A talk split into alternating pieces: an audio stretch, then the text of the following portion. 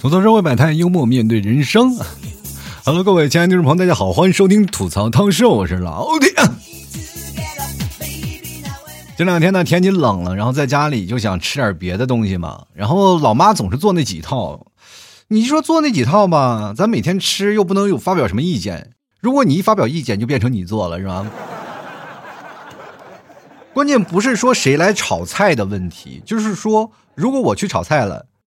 我不是要被我爸妈无尽的吐槽吗？我跟你讲，鸡蛋里挑骨头的事儿谁都会。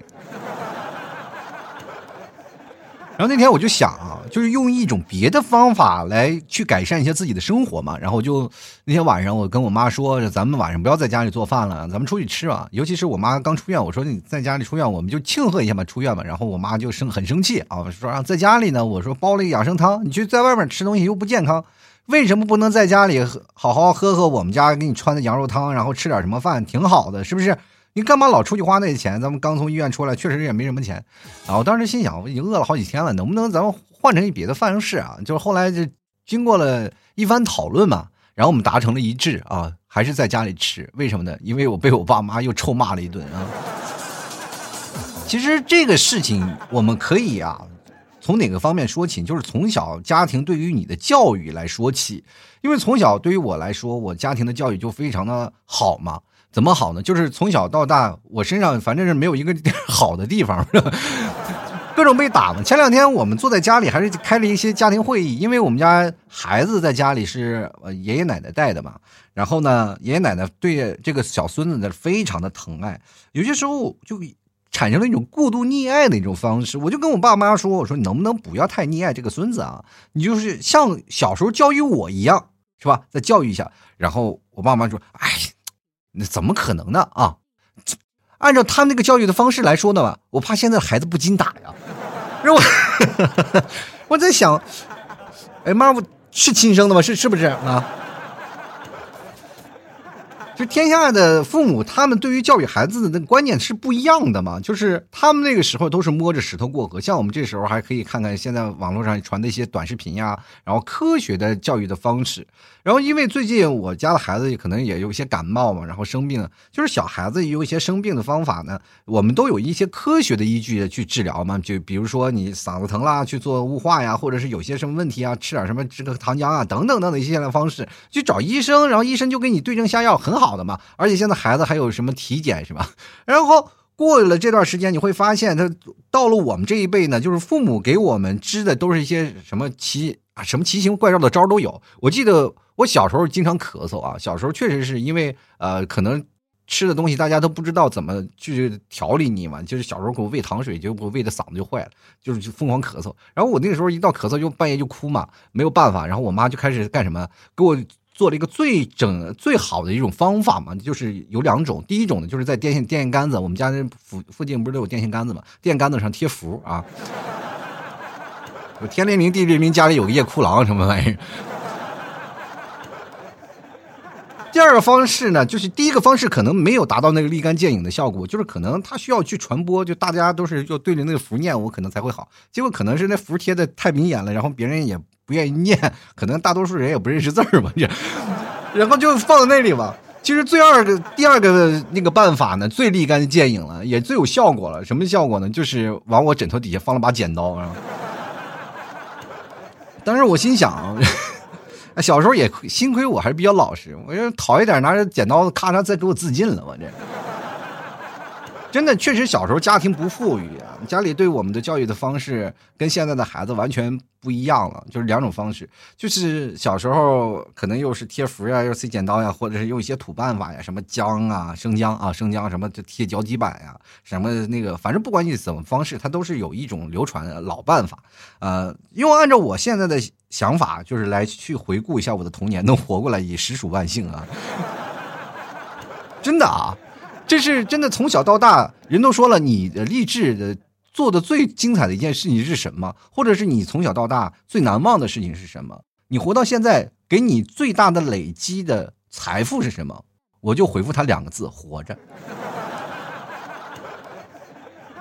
只要能活过来，就是真的挺好的啊！那个过去还有一句话呢，叫夭折，对不对？是不是说小孩子就是抚养不了了，然后经常可能会产生夭折这个词？但是现在你可以看到，我们夭折这个词其实很少了啊，因为我们现在医疗技术发达了。那 过去真是不一定都是孩子自己的问题，是吧？很可怕啊！那过去，所以说我们现在能活着下来已经非常厉害了。小时候我们家里穷啊，我小时候一直想去趟动物园，因为电视里我们那段时间。没少，就是看的那种没有太多的频道去看，可能各位朋友你说啊有很多的频道，我们那时候别说频道了，家里有台电视的都了不起了。八零后的生活其实跟你们现在九零后、零零后的生活完全是有一个两极，因为八零后跨度比较大，因为我们跨的比较贫苦的那段日子，我们都已经跨过来了。我们那时候真的很少有电视，就是电视哪怕有台也只有几个台，好像那个时候好像有中央三台，就只有中央一、中央二台。中央二台每天晚上就是赵忠祥老师解说的那个《动物世界》，我们从小看到噔噔噔噔噔噔噔噔是吧？那个看的《动物世界》，那个看完《动物世界》以后，我就特别想去动物园，然后我就跟我爸爸妈妈说说要打算要去动物园，不要不让我去动物园，我就哭闹。其实那个时候我爸妈非常不同意啊，当然他想同意了，我们这个地方穷乡僻壤的也没什么动物园。后来呢，我爸就想了个办法啊，就是说，那行，带带我去吧，就是开呃，就是骑自行车啊。那个时候没有什么车，就骑自行车，然后带我去。然后我在那里确实看到了很多动物啊，开心了，什么有鸡啊、鱼啊，还有猪啊、牛啊、羊啊什么的。长大以后，我说发现了这个动物园好像我们每天都要去啊，就是菜市场嘛。再加上我们这个内蒙确实是啊，那个过去那个大市场，我们有一个地方叫做北市场。那北市场那真是现杀牛羊啊，特别多，而且那个时候还有骆驼什么的都有。真的，我不骗大家啊，真的跟动物园一样。那时候还有什么呃雕啊、塔子呀，反正也有老乡去钓的，然后过来去卖的。所以说那个时候真的是堪比于动物园。现在说实话呢，很多地方呢，就是动物园里都没有我们从小时候看的那些动物了，在这。其实每个人从成长的过程当中，你再去回看过去，就是挺有意思。就是你会出现在从最早以前，你是很多的人在你的世界里，然后一直啊生活着。他在你生活当中每一个角色都扮演的非常非常立体啊，比如说像爸爸妈妈、爷爷奶奶啊，周围的亲人都在你的身边。但是后来，当你逐渐长大了以后，你会发现你活在别人的生活当中了。比如说像。我的小侄子呀、小侄女啊，他们会拿我当榜样，因为我从小就出门嘛，啊，离家出走了，就是很长时间啊，就是自己独立了。好多的人会说啊，作为自己独立的人很好很强，就每次我回家那种感觉，就是像衣锦还乡的感觉。大家看我都眼里冒星星啊，就特别期待哇，一一定出去赚大钱去了。说实话，在外头我要饭的时候的，我一般不跟他们说。到现在我回到家里，其实。对于那些小辈儿们啊，就是像小侄女啊、小侄子他们的来说，就是觉得有这么一个叔叔非常的了不起啊，经常会跟我，我会经常出现在他们作文里。有一次我会看到有一个小侄子就写一个作文啊，确实是像写我呢，说我在外面生活漂泊特别累，然后而且啊，大家由于我那次生了一场病，然后啊，大家我们家里啊，就是说我家里我爸爸妈妈把房子、车子什么卖了，然后家里所有的家里都集资，然后是一个非常团结的一个大家庭。啊，我当时看完我就感觉。心里确实很暖啊，当当时感觉真的，哇，满眼含着热泪啊。然后看这篇作文，我就想，我啥时候得的病？我这，哎呦我的天哪！你这个作文也不能虚构吧，这样。电视剧看多了啊，当时我就觉得我这小侄子肯定是厉害了，长大了以后肯定能当编剧啊。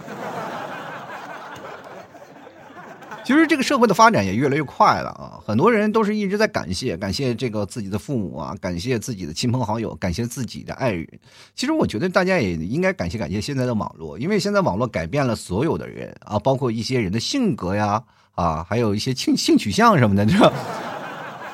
真的你会发现，现在有的人啊，就是实话啊，有的男生为什么不找对象？说实话，他们现在已经改变了自己的。取向了，他们开始曲线救国了，是吧？找一个自己同性的搭个搭个伙过日子也可以。现在时代进步了嘛，你不要以为女生在那里隔岸观火的说：“哎呦，哎，这俩男人怎么可开心了？”那都是一群腐女在那儿。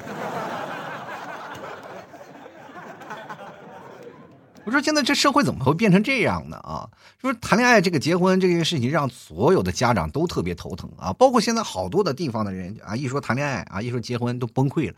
然后我有好多的听众朋友给我发来很多的消息，说：“哎，老 T 啊，我我很头苦啊，我要结婚，我要生孩子啊，我要谈恋爱。”我说：“那你先一步步来吧，你先从谈恋爱说起吧。就是目前就是谈恋爱这一步最难啊，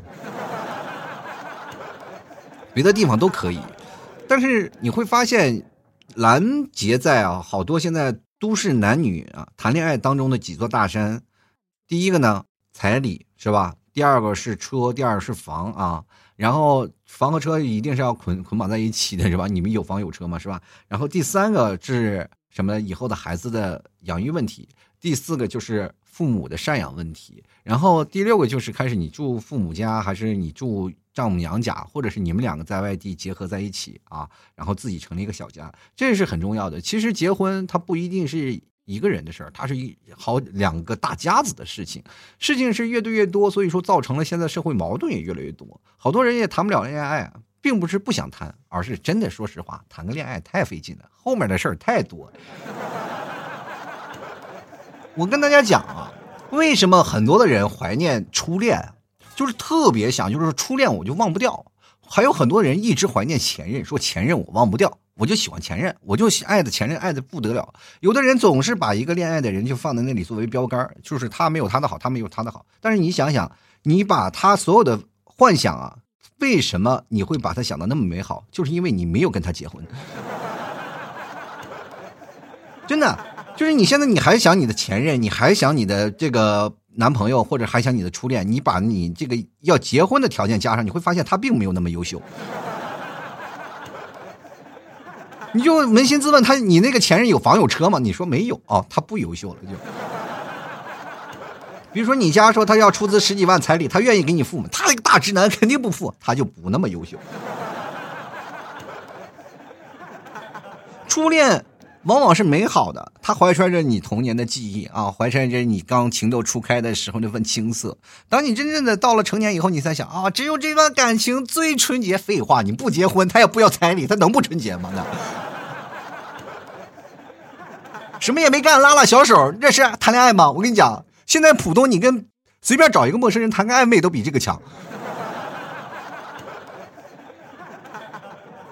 就是你搞混了这个关系啊，它的逻辑关系，它其实，在呃人本质当中，就是结婚其实是件很难的事儿。但是最近你会发现，江浙一带悄然兴起了一种新的婚姻形式，就是两头婚嘛。就这种婚姻是既不属于男婚啊男娶女嫁，也不属于是女招男入赘，就是当地人的俗称是不来不去，不进不出，不嫁不娶，两家拼拼啊，就意味着呢，我家不是嫁女儿。然后你家也不是娶媳妇儿，小夫妻成家之后呢，依然可以与原啊这个双方的原生家庭保持一定的粘性。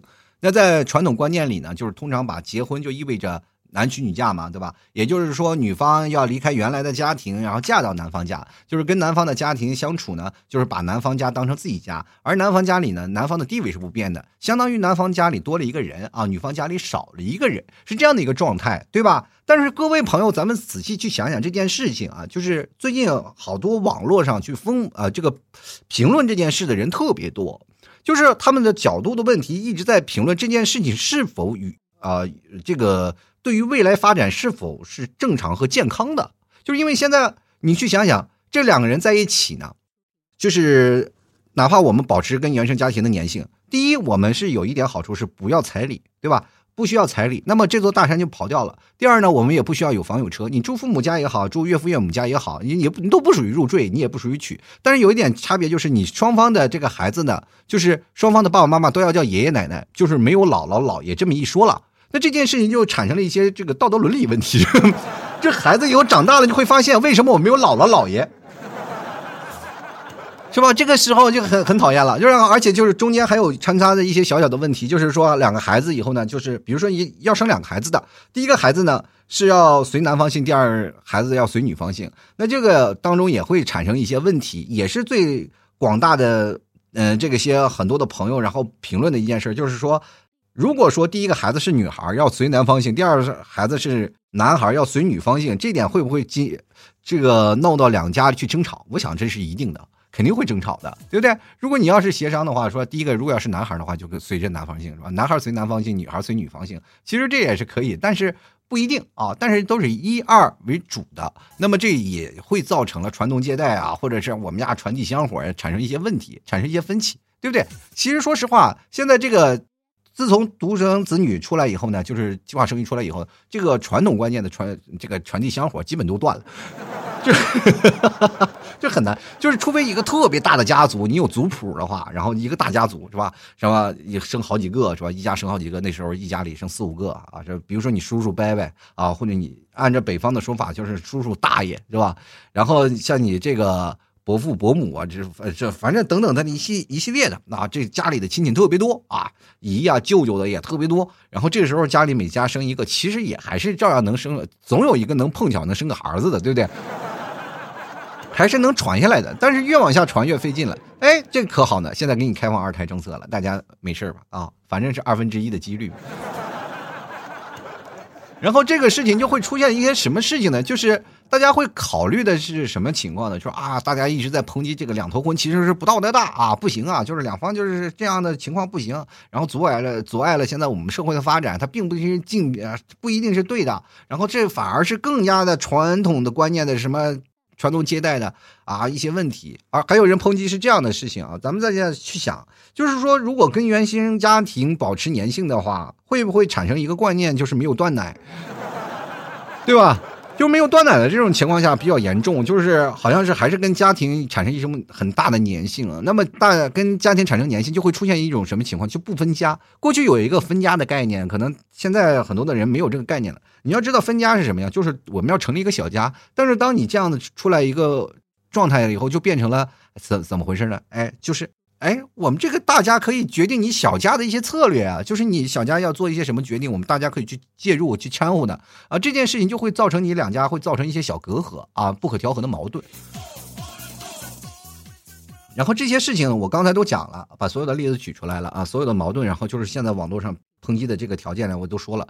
那我为什么要吐槽这些人说话呢？我并不是要吐槽这个两头婚这个事情啊，我是要跟大家要普及一下，就是江浙这一带这些事情呢，其实这个早就有。啊，早就有，这为什么会有这样的事情出来的？是因为有钱，富。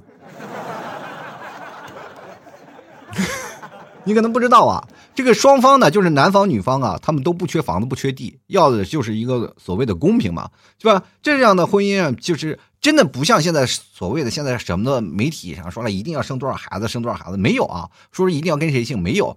就是他们，就是媒体，你可以发现啊，就是现在网络上把这个词炒热了，它是贩卖啥呢？就贩卖焦虑，就是还有一种就是不正确的引导，就是赶紧结婚啊！现在有这样一种方式出来了，然后这样的方式出来了，就给广大那种要彩礼的人呢，有了一种选择，就是好多的人现在结婚率，因为我们现在知道，我们国的现在结婚率开始呃逐渐下降，而且我们现在的就生育率也逐渐下降，那么这件事情就会造成了。不是说我们焦虑，国家焦虑啊，就国家会产生一些焦虑。然后呢，这个就想想方设法，就含沙射影的告诉你，还有另外一种方法，你们可以选择结婚，两头拼拼啊，是不是？其实这个时候就让大家焦虑了，说哎，我其实还可以结婚，我不是单着的，我可以不要彩礼，不要房子，我们也可以结婚。有第二种方法，然后把这件事情，然后转发给你自己的爸妈看啊。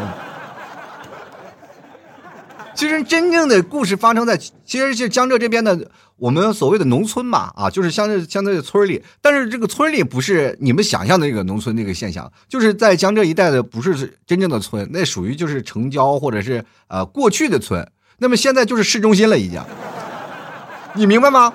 就是我们可说啊，比如说这是个村啊，这是村但是他们拆迁了啊，哈 哈这个拆迁了，这个是一个很很厉害的事情啊，就是两个人呢。A A 制结婚了，确实是家里都趁个几百万、上千万的。我跟你讲，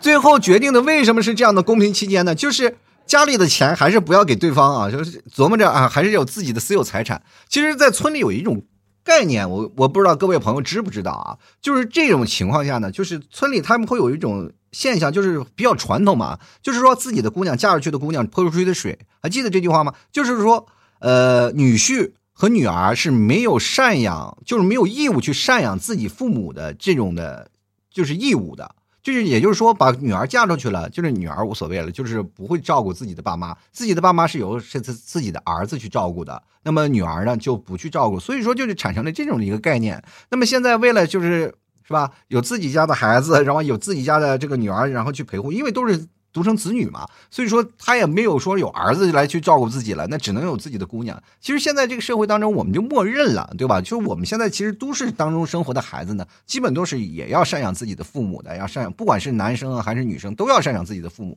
没有说是啊，我要撇开了，我不不要去赡养了，让哎让让二老去什么光荣院嘛，怎么的？不能是吧？现在这社会当中是不可能，但是农村有这个观念。知道吗？这个都市的青年他们变化快，但是农村的这个传统观念还在，所以说要有这样的事情来去说。第二呢，就是我们的彩礼，就彩礼这些，说实话，人家不是不想要啊，是因为他们不屑了。你说家里谁没几套拆迁房 是吧？这这村里的这两个人一家好几百万、几千万，要你十来万的彩礼干啥？我这么跟你讲啊，你现在去看两头村啊，就两头婚啊，就每个人就是有一算一个说两头婚，那就是我跟你讲，特别凡尔赛了。那那都是别人的凡尔赛，我跟你讲，你在这讲这些事情不可能。而且现在过去呢，你要是怎么回事呢？就比如说像很多的拆迁户会出现这样的情况，就杭州这边比较严重就是入赘嘛。就为什么我对入赘这个事情特别了解呢？就是因为那段时间我也想，是吧？少奋斗多少年？就是呃，在江浙一带啊，就是江浙一带有这么一个入赘入赘的习俗啊，就是说你看啊。我们这边有一个叫梅家坞啊，梅家坞是干什么的地方呢？就喝茶的地方。呃，你可以看，就是灵隐寺啊，相对来说比较出名，在杭州这一块儿，大家都知道吧？像济有济公啊，济公在那里。然后这灵隐寺，然后也比较灵。然后，呃，灵隐寺必经之路就是梅家坞。梅家坞是喝茶、茶园种茶的地方，那里都是茶园大佬啊，就喝点什么龙井啊，都是在那个梅家坞过去。然后在梅家坞那些农这个商户，就是为了嫁自己姑娘的，就是说你来了。然后我就给你什么的？茶园好几亩，房子几栋，然后这个宝马车都给你配好了。真的，说实话，那时候都上电视了，我我苦于没有渠道啊。其实我们现在去想啊，就是说这个其实，在谈恋爱当中，就说啊，我要孩子随谁姓啊，随谁姓啊，反正我要没有财产继承，不行，两头婚是有的啊。你会发现，这确实是有点像古代的宫廷那种啊，就是什么，比如说你家虽然说生两孩子，但是容易造成呢，就是两个父两个父亲啊，不是两个父亲了，就是呃两个爷爷啊，就两个爷爷，就是你的父亲嘛，就两个爷爷会出现一个什么情况呢？就是会对自己姓家的孩子好，对那个姓的孩子不太好。这个事情就很很有意思。就比如说你们替嫂这件事儿，我就我不止一次跟他们说了啊，就跟他说了，我说要不然就这样吧，然后让孩子随你姓嘛，然后你们替嫂就非常生气啊，就随我姓了，他还不是跟你一个姓吗？因为我和你们替嫂，说实话，俩人一个姓。真的，每次我们过年家庭聚会的时候，因为他爸妈也是呃远在外地嘛，我爸妈也是远在外地，所以说一过年我们想就去谁家也不好，然后索性就把双方父母都接过来，然后接过来，然后一起过一个年。那么在这一起过年的时候，就会出现一什么情况？就当我们家儿子出生了以后，就出现了一种什么情况？呃，我们四一家三口全全是一个姓，然后加上我爸妈，我爸妈，我爸和我妈也是一个姓的啊，这也就造成了我们。现在是我们五个人是一个姓，然后我老婆啊，你们替嫂他爸也肯定是也跟我们一个姓，就他妈一个外人。所以说我每次我岳母岳母都不想过来跟我们过年，就老感觉哎，我怎么这么见外？但是这一点呢，这个双方诉求来说呢。我跟大家总结一下，其实不管是一头婚还是两头婚，但是呢，它是能给提呃提供你一个平台，就是你能够其中能够把所有的感情啊，或者是一些你现实存在的一些因素所进行整合，那么找出一套属于你自己能够幸福的婚姻就可以，不管是一头婚两头婚也好。你们只要觉得是幸福的婚姻，它就是好婚姻。他没有说是啊，这个东西就一定要抨击。我发现现在好多的人就站出来了，只要是这个东西，他一定要闹个是非对错出来，就没有说现在啊怎么样。是吧？你懂得要变通，人生当中是要变通的，不是像现在一出来一些问题，大家都跟着跟风就开始骂这些传统问题或怎么样，日子都是个人过出来的，是吧？世界上必然它是有好的人，有人一直在分析它的利与弊。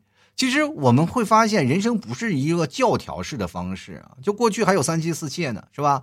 让皇帝呢，这后宫佳丽三千呢，那咋没有人去抨击他吗？你敢吗？一抨击他，不是被杀头了吗？那么过去呢，也有什么什么大财主啊，是吧？也也有好几个什么老婆呀，这这怎么回事？现在变成一夫一妻制了，一夫一妻制还有出轨的，所以说这个社会当中有很多的事情是你计划赶不上变化的，关键是你能否拿出一套值得让你们这个小家庭能够变通出来的一套合理的方式。其实两头。两头这个两头婚啊，就会出现一个问题，就是你和这个原来的家庭的粘性会不会太重了？如果太重了，就会造成你们两个小家庭的这个权重会降低，那么这就造成了你的话语权会降低，对吧？那么另外一种的方式就是，我们现在都市青年，其实，在社会当中也基本跟两头拼拼没什么区别，就多了一个彩礼和多了一个嫁妆的问题，对不对？我们要要有房要有车，这个嫁妆的问题。其实我们要是换句话来说，呃，两个人，比如说结婚了，我们也没有钱给彩礼，但是两个人还结婚了，但是没有房子，但我们住父母家，其实这是不是算两头平平也也不算吧？但是这是一种折中的方式，只不过关键你能不能解决这样的方式，就用这样的方式能能够给提供你一个特别幸福的婚姻，这是最重要的哈。所以说，不要听网络上那些什么胡搅蛮缠的那些事情，是吧？吐槽这个，吐槽这个事情，实际一定要分个对错，是吧？两头婚姻不啊不对，是吧？我们就要一头婚，我们要保持传统观念，是吧？有的人我们要找一些新潮的改革方式，不就是为了你想为爱付出的那些事情，然后给予你现在不努力啊去赚钱的一个借口吗？你要好好的去努力，是不是？什么事情他没有？生活当中其实不是所有的人都能成功的，但是想要一个成功的婚姻，还是需要两个人去经营的。其实再往上升，就是有自己的父母，还有对方的父母，一家然后合起来。俗话说得好，家和万事兴啊！当你未来有了孩子以后，还不是要你的公公婆婆带是吧？或者是要你的这个爸爸妈妈带？就是南方现在都是女方的家长去带孩子的，然后到了北方，可能是相对来说，呃，这个公公婆婆带也是比较多的。不管是谁带孩子，那都是自己家里家庭会议能够解决的问题。关键的结婚，它真的是不是像你们想的那么简单？大家呢，也不要把婚姻想的那么恐怖。在一起呢，爱情就是这样的一种方式啊，它会推着你的生活不断的往前。随着你的生活在这个不断的成长，你会发现它是不一样的状态。有些人呢，就是老拿我做比较，比如说有的听众说我现在比较落魄嘛，啊，说怎么样？其实今天有个听众朋友还给我发微信呢，说你你太落魄了，能够告诉你你的生活是怎么样的？我说是不一样的，因为我是年龄啊啊，我的年龄我是有家有孩子有老婆了是吧？然后也有上面有两的这个四位老人啊，就两对老人。那么我们要。上有老下有小的生活，就是生活的压力是来自于这里。你的压力是在哪儿？你二十来岁，你的压力就是没钱，就单单单纯的没有钱。好像说的谁二十多岁有钱似的，是吧？所以说你你的压力来自于你是未来，而我的压力也是来自未来。但是未来我会多了很多的东西，所以说我们所传承的压力是不一样的。你就说你的压力是什么呢？一定要未来有钱，我要娶媳妇儿，就然有没有钱无所谓，能把媳妇儿娶到手就可以了。但我的压力是来自于什么呢？自己的家里人啊，就是父母、孩子能否健健康康，这是才是最重要的。好了啊，吐槽说摆摊，幽默面对人生啊！如果各位朋友喜欢老 T 节目，欢迎啊加老 T 的私人微信老 T 二零一二，也同样可以关注老 T 的微信公众号主播老 T，包括新浪微博啊，都可以直接搜索主播老 T 添加关注。同样，各位朋友喜欢老 T 的朋友，欢迎来买老 T 家的牛肉干，绝对是好吃又健康的牛肉干，多多支持一下啊！这个关键是。小 T 的奶粉钱都靠你们了啊！绝对特别好吃，百分之百最正宗的牛肉干。我跟大家讲，不是我骗你，这个东西就是最正宗的牛肉干。牛肉干就是这个价啊！我明白告诉你，就好多人说老 T 你家牛肉干贵，我这么跟你讲，有句话说的好，便宜没好货，好货不便宜。就是这个牛肉干，我卖了，就是吐槽节目卖了几年了，卖了九年了，它一直就这么一个价。就是没有涨过价，没有降过价，而且最近你知道羊肉多少钱一斤了吗？五十四块钱一斤。你知道牛肉多少钱了一斤了吗？对吧？就是内蒙的牛肉也是五十多块钱一斤啊，它比羊肉可能还稍微便宜点，还没有涨到那么夸张，也是五十来块钱一斤。两斤半牛肉合成一斤肝，你就是想想它的利润能有多少？就是所有的牛肉干，我这么跟大家讲，它是利润可以是算出来的，就是它的这牛肉干它值多少钱，它是可以算出来的，明码标价啊。你看有的牛肉干吃起来它比较湿啊，就像比如说我用一斤多一点的牛肉干，我吃起来吃起来跟水了吧唧的那种牛肉干，我跟你讲它比较沉嘛，所以说它就。数量就比较少，像我们家牛肉干，你这是一斤能吃出将近四十多根啊！你去想想那有多干吧，七成八成干的牛肉干啊！所以说这个东西它是可以算出来的，它的包括它的数量啊，它的重量啊，呃，然后还有包括它的干湿度啊，你都能可以算出来的，而且包括牛肉干的价格，那些五六十块钱的你不要买。那些都是假的，好吧？而且它能做出，呃，你就说了，说可能是味道一样吧，说它也能做出牛肉味来。但是你知道它通过什么样的方式能让它做出牛肉味儿？特别恐怖，我跟你讲，你都不要看啊。所以说，各位朋友要吃的健康，吃的自己强壮，而且我们真的是低脂高蛋白的，可以用来做代餐的。晚上你不用吃饭，就直接吃两个牛肉干，就完完全全能饱。我跟大家讲。第一好吃，第二吃的健康，第三能增加你的蛋白质，增加你身体的抵抗力，这是最重要的。各位可以去百度一下啊，去搜一下，就是在增加抵抗力，是否吃牛肉干是最重要的，是真的很重要。出门吃饭，如果说你觉得有一些可能出现一些危险的问题，你就直接吃牛肉干就好了，好吧？就也不会什么摘口罩啊，或者不会这这些事情。真的很好啊，所以说各位朋友出去旅行啊，或者是出门啊，在家里啃点牛肉干，绝对是对你身体最健康的事情啊。尤其是内蒙的牛肉是有什么呢？有很多的氨基酸啊，氨基酸能够增加你的肌肉，也能增加你身体抵抗力，非常的棒啊。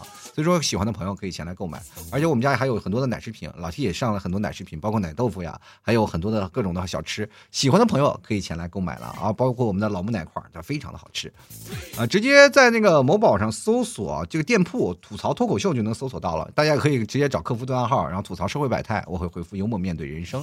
也可以搜索宝贝老 T 家特产牛肉干，也能可以看到了啊。喜欢的朋友也可以，然后有老 T 私人号的也可以直接找老 T，然后单聊就可以，好吧？最近你只要买两斤，我还送一个老 T 家的定制的公仔，两斤啊就会送一个定制的公仔。那个公仔特别可爱，就是老 T 家的一个胖羊公仔，这是真的只有老 T 吐槽节目听众才能收到的一个特有一个小福利。喜欢的朋友可以前来购买了。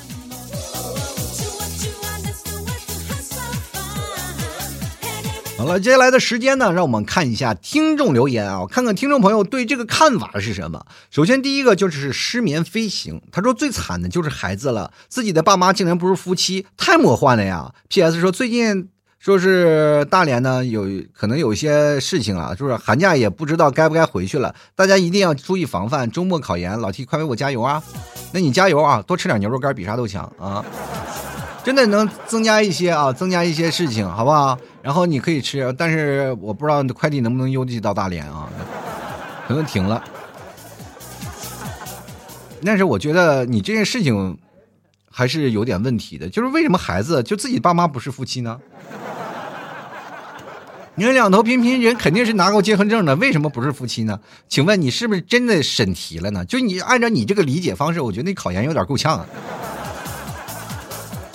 接着来看啊，阿麦说了啊，他说举双手双脚赞成。至于四个老人呢，你认为他们会住在一起吗？还有，除非在不同的一个城市。当今的社会呢，同一个城市住着同一个屋子，住着没区别啊。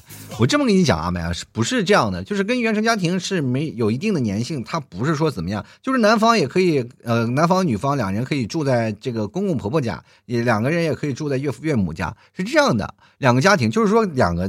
就是两个小两口可能没有房子，这个时候可以住公公婆婆家或者住自己岳父岳母家，是这样的，不可能四个老人住在一起。我跟你说，四个人老人住在一起，肯定是各种攀比、各种谩骂。我跟你讲，而且现在这个两头婚啊，就是目前在江浙一带，那不是说两个父母住在一起了，那要住在一起了，可能两个人都碰不了面啊，这房子太大了啊，你这家里都好几套。我跟你讲，就来看看这个笑脸的朋友，他说好呀。这个孩子都随女方姓，我都能接受。我爸妈要是反对呢？你儿子都都注定要光棍一辈子了，现在只不过换个姓难道就不是你孙子孙女了吗？啊，是的，是的，但是是这样的，不是说都是。那个你是现在已经做好了要入赘的打算了是吧？人家是一个是随男方姓，一个随女方姓，你要都随他的姓，你这明显是入赘呀，朋友。你这个情况可能就是原则问题了，我跟你讲。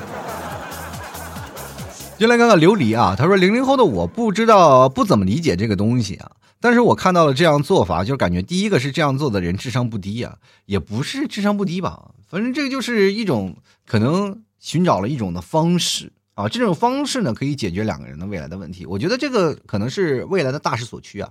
目前零零后啊、一零后啊，你们结婚，可能都可以采用这样的方法，这是一种变通的方法。他举例给你举了个例子，说这个有成功的例子，那你通过这个例子去来。其实现在城市当中，两个人跟这个结婚就是也就是多了一个彩礼啊，也有好多的人小夫妻两个人也没有说怎么样，呃，这孩子也都是随男方姓，然后但是呢，两个人也没有彩礼，也是租房子住，然后也照样结婚了，然后这个。事情呢，其实我们这仁者见仁，智者见智了，就是看关键也还是看你爱我有多深啊！别说月亮代表我的心，月亮可贵了，我跟你讲。接下来看看庆黎啊，他说适合两个独生子女的家庭，并且要门当户对，两个家庭都要通情达理才行，而且婚后三个家庭要分开住，呃，这个也不太可能啊，就是说这分开住呢。这就变成了什么呢？就不是说两头拼拼了。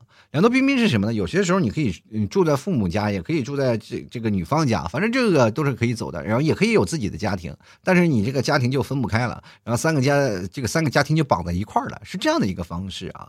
嗯，当然门当户对这个很重要啊，这个很重要。其实在这里就是门当户对，也是牵扯到一些财这个什么财力的问题。我跟你说，谁家里不趁个百八十万呢？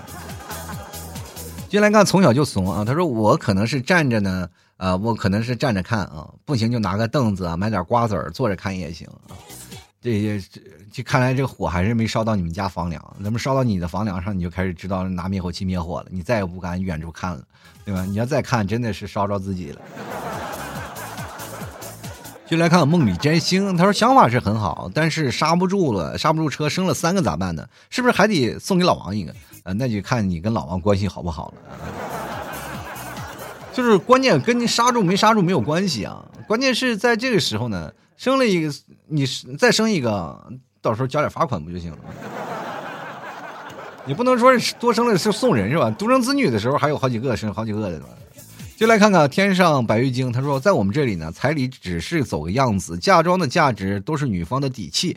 家长给予的那些物质上的东西呢，都是为了让自己的孩子过得更好心而给的。我已经跟我女朋友谈过了啊，她嫁过来的房子呢，每年的房租她自己收着，她爸妈呢给她的几十万的理财呢，利息也都是她自己先拿着，我都不会朝她要啊，然后求她让什么出来啊，是吧？求她拿出来，等明年订婚，我家五金之类的给她买个几十万啊，她家给我买块劳力士，再添点东西，我觉得这种才算是正常的吧。两家都不打算占对方的便宜。也不是搞得像个谈生意、创立公司一样，像这种两头婚，我觉得就是搭伙做买卖。当然了，没什么好评价别人的。如果不喜欢的两头婚呢？啊，我愿意嫁给你不好的就是了，花时间争论没有意义啊。这个白玉京啊，你也家里都劳力士了，你也没说打赏十块钱了。我这么跟你讲啊，就是但凡出得起彩礼和这种东西啊，买个买得起劳力士或者送得起房子的人，不在乎这些事情，就是恰恰是家里拿不出来钱啊，那特别穷苦，然后家里也特别紧张，然后所以说才会导致这彩礼和房子出现很困难的问题。像你们这，你看两方家庭就是家庭条件都非常好的，是吧？又送劳力士，你知道我送了一块什么？就是我现在还带着一块，那就是最便宜的表嘛，天梭嘛。我感觉我把人生都梭哈了，我就。就来看点儿，他说：“虽然我没有结婚，但是还是单身啊。但一直以来不都是这样的吗？又不是突然兴起的。我们这边叫两边住呢，这个没有嫁妆，没有呃没有陪没有嫁妆，然后也没有彩礼这种指标，然后过年过节就是一家去去一年啊，也没有什么嫁娶之分，不挺好的吗？至于孩子跟爸妈的姓那都是一样的，一家人说那两家话干啥啊？你看看，这就是真的是非常好的一种解释方式了，就两个人。”你这家庭的事情有什么好评论对错的吗？我就觉得我现在这些人真的脑子有坑，就天天过来就是抨击啊，这事情就不好就不好。其实这是存在，它既合理，就是两个人给你一个非常好的一种方式。就比如说，我们可以去借鉴，但是具体怎么借鉴，还是要看你家庭的环境因素。就是说，如果说你们家里都有钱，或者你们家也有什么彩礼，也有嫁妆，按传统的方式来，OK 的，没有问题。但是你确实出不起这个钱，然后但是也没有什么彩礼，没有嫁妆，然后这样的两头过，其实也是一样的。因为现在城市当中更像结婚。说实话啊，就是如果说你在外打工的人，就是在外的工作的人，两头也一像老 T 家里是吧？你们 T 嫂西安的，老 T 家里是内蒙的，两一个西安，一个内蒙，然后在杭州结婚了，所以说这就变成了也是其实。跟两头平均没什么差别了，对不对？其实这就是生活嘛，大家都是需要有这么一个过程。就来看看刻在他乡，他说已婚人士前来观看啊，已婚人士前来观看，啥意思？你还想拼一回啊？就来看看 I C E 啊，他说了这个问题呢，对于一个初中生来说为时还过早，但是一想想还挺头疼的。我跟你讲，对一个初中生来说为时不早。啊，真的不早，因为你在上大学的时候，就是因为初中你到大学其实也就只有三年的时间了嘛。到了大学的时候，你开始考虑啊，就是争取在大学就把婚结了啊，不要等到到社会上当中你再去考虑。到社会当中，你会发现你存在的东西特别多了，你又要房子，又要车子，又要很多票子，或者你要这两头拼，你该怎么说服对方，要说说服自己的爸妈，事情特别多。所以说这件事情你早做想法，早做决断。别到最后了，你的名字出现在相亲角里了，是吧？你的爸妈，然后拿把伞，然后在那里说：“我们家的儿子啊，我们家的儿子现在已经三十六了，还没有结婚，是吧？” 那个时候再考虑就晚了。继续来看啊，叫人生百态啊。他说那里还啊，这那里还有这样的。这个老七赶紧介绍一下，我好安排我们村的几十号单身小伙去。身为江西的小伙呀，这个这个愁啊，就赶紧有个姑娘啊，不用一个男的去相亲了啊，让他直接过来来我们这村挑吧，太难了。这个又马上到了一年一度的相亲节日了，一年又一年，年年没我份儿啊！我天哪，你说天天年年相亲，年年都没你份儿，你说你是不是看？从你自己身的这个问题啊，这个找找找些方向了。就比如说，呃，样貌，你知道吗？当你找到自身问题的方向了以后，你就知道该怎么去改进了啊。没有钱这件事情，它是硬性指标，咱们不算。就是说，怎么样抛开？就是你要如果是在世潘，就好多的女生愿意倒贴的。而且这件事情呢，两头平平这件事情，关键看于还是加了一条附加条件值啊，就可能要你沟通能力要特别强，你要有沟通能力。如果双方家庭没有这样的概念的话，你要有沟通能力的，因为这个两头平平它是存在一个概念，就是两方家庭门当户对，家里都有点钱啊，其实这是比较成功的。但是如果你两家都没有钱，然后还要两头平平，其实也会存在一些差异。啊，这个就是靠你沟通的方式和处理感情的一种方式啊，这就看你经验了。呃，所以说从现在开始你就开始做功课，我觉得到时候呢，你在相亲的时候才是攻无不克。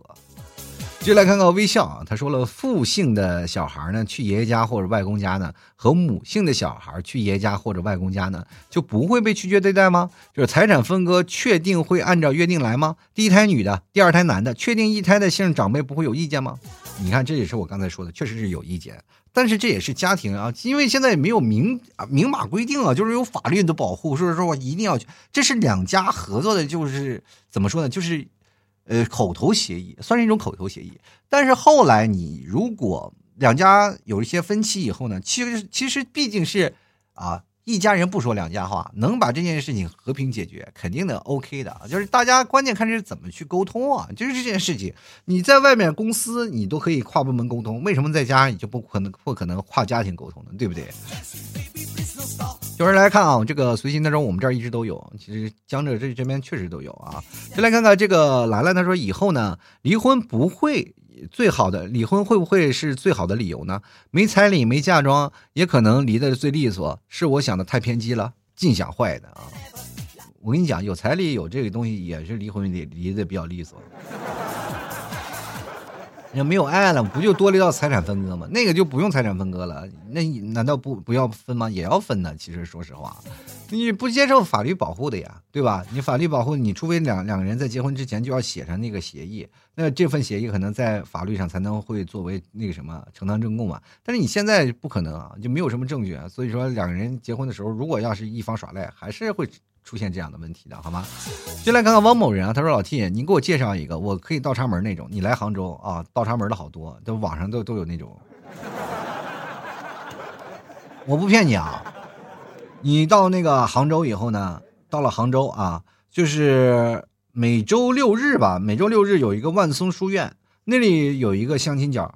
为什么叫万松书院？我跟大家讲一个这个嗯历史啊。为什么叫万松书院里有好多人这个去相亲呢？因为那是梁山伯与祝英台学习的地方啊。因为这边有两个比较著名的爱情的地方，一个是长桥，长桥也是梁山伯和祝英台玩闹的地方；另一个就是万松书院，万松书院也是这个梁山伯、祝英台然后两人学习的地方。所以说这个是象征爱情的一个地方，对吧？为什么不让你去雷峰塔呢？确实那地方有点邪乎啊。就感觉把爱情压住了，对吧？当你到了万松书院，就有很多老头老太太啊，老头老太太当然没有年轻人，都是老头老太太，然后在那里去什么给自己的女儿啊和或者儿子相亲啥的，当然也有招女婿的。所以说，各位朋友没事干可以去看一看啊，有没有入赘的？你当然王某人你可以来啊，每周六日然后坐个高铁过来看看有没有机会。就来看到 K 啊，他说了，对于我们这有打工人来说挺香的，美的很啊。这聊咋的啊？就聊啥嘞？这个料咋了呀？这个是不是这个这一看就是西安人啊？是陕西人啊？这个美得很啊。接下来看看这个罗子月，他说有点像这个拼单的意思，一边一个孩子啊。确实是现在，说实话，对于国家来说也挺鼓励的，因为这大家都想要二胎嘛，这是促进国家生育率啊！我天哪。为什么媒体会爆出来这么开心啊？大家疯狂的在那转载，然后疯狂的炒这话题，那就是让大家赶紧生二胎。我跟你讲，是不是？你生孩子就觉得不行，那必须要要一家随一个姓啊，那那你肯定必然要生两个呀，对吧？不生两个出现出现问题了，说两个都是姑娘，就肯定一定要要个儿子，没准还生三个，哇，意外惊喜呀！我们就来看啊，这个幻墨成烟啊，他说现在选择不结婚的人更多。这个话题呢，啊，这个真没想过，就是因为呢可以恋爱不结婚，现在喜欢在一起，不喜欢就分开，离婚率黑龙江太高了，感觉呃身边的一一直有人在离婚，这别说你了，好像身边我们这边没有离婚似的。我这么跟大家讲，就不是说身边的人，自己亲人都离过婚是吧？你说哪个父母没有说想要离婚离过婚啊？啊，就是说自己的爸爸妈妈是吧？哪个没有然后分开过一段时间？真的，这生活这日子过得可累了。就关键是看两个家庭是如何抉择啊，能否再回来，这才是最重要的啊。就来看 J E N E T T E L E 啊，他说了，我觉得呢挺好的，我和老公挺支持的，而且呢都不吃亏，男方也不用那么大的压力啊，确实是这样挺好的啊，就是尤其是在这样的情况下，给大家一个就是年轻的小伙一个。选择，因为你要知道，结婚了是必定你的人生是呈上升期的。如果你要是因为了太多的问题，比如说两个人结婚，现在有太多的例子，结婚是什么样的？两个小两口为了结婚，就是为了自己证明是真爱，确实是真爱，这好几年了在一起，就差领结婚领证了，双方父母然后争执不下彩礼嫁妆这个事情，所以说就导致了一定要做彩礼，一定要。闹嫁妆，两个孩子最后没办法让自己的父母去出资，所以说两个孩子自己去决定啊，什么借钱了、贷款了，结果结过婚下来欠一屁股债啊，后来呢造成了自己的婚姻不幸福，也不行了，是吧？两个人结婚了，其实反而过得更窘迫了，是吧？又要还各种贷款，其实生活当中如果是钱压的太多了，也会造成两个人。这个太多的矛盾，如果稍微有一些人懒惰了，他就会觉得不行。其实婚姻结婚了以后，本来是一个幸幸福福、开开心心的一个日子，结果两个人过得哇苦不堪言，到最后还选择离婚了，就钱也没还完，然后到最后离婚了，压得苦不堪言。所以这件事情本身来说，就是对都市男女啊，就是正在奋斗上升期的人来说，是真的是一剂强心针啊。我们真的可以有第二种的方法去选择去结婚，而且结婚是让我们人生奋斗的，让让我们人生觉得是幸福的一个开端，而不。是结束啊，朋友。就来看到剑啊，他说了，这我对现在的年轻人来说是挺好的，像那种在奋斗的年轻人，不会因为彩礼、房车而分开，因为现在太多恋人因为物质而不够而分开的。我觉得这个事情啊，咱们得分两半掰两半说啊，就是因为物质不够而分开的，是首先男方和女方他都有责任。男方一定要是证明女方说是一定要爱他，但是女方可能会跟自己的父母会站在一条线上，父母可能会说啊你一定要怎么样怎么样。当然也有会出现一一种什么情况呢？就是女方为了能够自己跟自己的老公在一起，跟自己母亲翻脸啊，父亲翻脸的事也是比比皆是。但这个事情呢，关键还是在于什么呢？你们两口子能否？正儿八经的把这个婚姻能过得幸幸福福、开开心心、快快乐乐就行了。有的孩子呢，其实说实话不着急结婚也挺好啊，就是不着急结婚，但是两个人还确实是在一起过，但是确实有一个一纸书信放在那里，他是两个人，其实说实话呢，还是能够说得过去。因为现在毕竟大多数家庭，你跟一个女朋友待了四五年、七八年了，到你结婚了那天，因为彩礼这件事情而分手的事情，说实话不多啊，真的不多。你要是按照比例来说，确实是还是不多的。因为双方父母都知道了，就是你们都在一起七八年了，就因为这个事情，我们父母给你搅和黄了，你到最后你。是吧？哪个父母还不心里跟明镜明镜似的，是吧？你啊，你要离婚了，是吧？那就不行了。但是也存在着一些父母啊，特别不不开眼，就是比如说你跟这个小伙子在一起了，这个女方父母觉得不行，这小伙子不行，然后再跟这个给自己的姑娘去安排相亲，我觉得这件事情就非常缺德。啊，是缺了大德了。然后这件事情就造成了什么事儿呢？这个女生就是心里咯咯愣愣的，男方心里也是很很难受，就说啊，我没有能力，但是你去吧，我不要阻碍你的幸福。狗血呀，我天！所以说这个事情，我觉得父母就不要太多于插手自己的儿女的爱情了，是吧？他们的生活要开心了，其实对于你们来说还很好的，他们还会赡养你。就是如果你要老是在从中作梗，到最后，说实话，也没有人搭理你。好吧，其实说说实话，就是不管是你一头婚还是两头婚，关键是你不要发昏就行，要保持一个非常清醒理智的一个头脑，把这个问题解决了才是最重要的，好吧？好，吐槽社会百态，幽默面对人生。如果各位朋友喜欢老 T 节目，别忘了买老 T 家特产牛肉干啊！在某宝上搜索老 T 的店铺，吐槽脱口秀就是就是老 T 的节目名字，就是怕你找不着。吐槽脱口秀五个大字，中文的，然后可以看里面有各种的老奶块啊、牛肉干啊，这非常好吃的零食都在里面。想要吃地道内蒙特色的东西。欢迎各位朋友前来购买，这反正是现在是老 T 做节目唯一的动力了，你们就来买点东西嘛。反正是这个东西呢最公允的，然后也最好吃，然后你吃到了以后绝对会点赞的朋友啊。所以说喜欢的话可以来，然后也可以直接搜索“宝贝老 T 家特产牛肉干”啊，也可以能搜到老 T 家的牛肉干。你可以直接找那客服，客服叫什么呢？勺放哪儿了？就是老 T 的个人的号啊，客服也是我，所以说你可以对暗号吐槽社会百态，我会回复幽默面对人生。欢迎各位朋友前来购买了。好了，那么本期节目就要到此结束了，非常感谢各位朋友的收听，那我们下期节目再见了，拜拜喽！老 T 的节目现在结束，请大家鼓掌。